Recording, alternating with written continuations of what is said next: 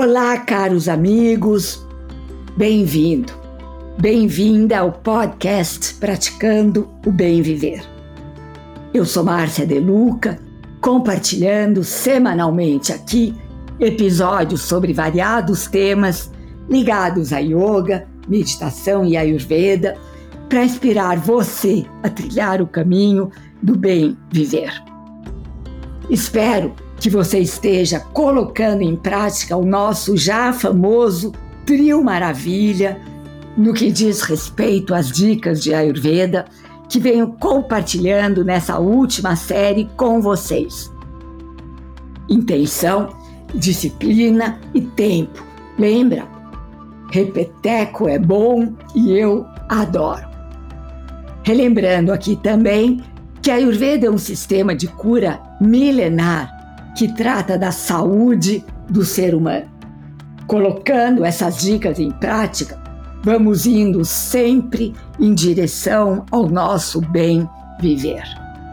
E como bem disse Herófilos, enquanto não houver saúde, a sabedoria não poderá se revelar. A arte não poderá se manifestar e não poderemos fazer uso da inteligência. Então, para bom entendedor, meia palavra basta. Existem quatro elementos chaves que são os fundamentos de uma boa saúde para a Ayurveda. Agni forte, que é o fogo digestivo ou o poder da digestão. Ojas em grande quantidade, que é o alimento sutil da vida, a seiva da vida. Ama em pequena quantidade, que em sânscrito quer dizer toxina, que gera nossas doenças. Zrotas desobstruídos, que são os canais circulatórios por onde circula o prana, a energia vital do universo. A saúde depende da nossa habilidade para metabolizar todo o material recebido do ambiente. Nossos órgãos receptores são os cinco sentidos. E aquilo que captamos por meio desses cinco sentidos nos causa emoções que podem ser positivas ou negativas. O poder que metaboliza tudo isso se chama em sânscrito Agni, o fogo digestivo.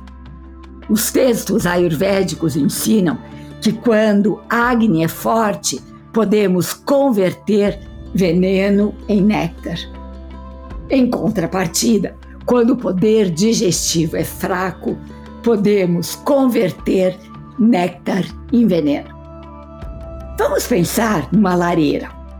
Se as chamas crepitam altivas, alguém pode jogar ali um pedaço de madeira úmida e o fogo tratará ainda assim de queimá-la. Mas se as chamas estiverem quase se apagando, a madeira pouco inflamável acabará de vez com o fogo que restava, gerando muita fumaça e nenhum calor. Ou seja, Agni elevado metaboliza os sons decibéis acima do que podemos suportar, o ar poluído que respiramos nas grandes cidades, o alimento com agrotóxicos que ingerimos e também as emoções negativas, que são muitas, não é mesmo?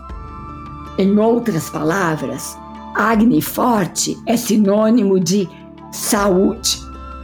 Quando temos Agni elevado, os sinais são pele e olhos brilhantes, boa digestão sem prisão de ventre nem diarreia, capacidade de comer e digerir todo e qualquer alimento, urina clara, fezes normais sem cheiro forte.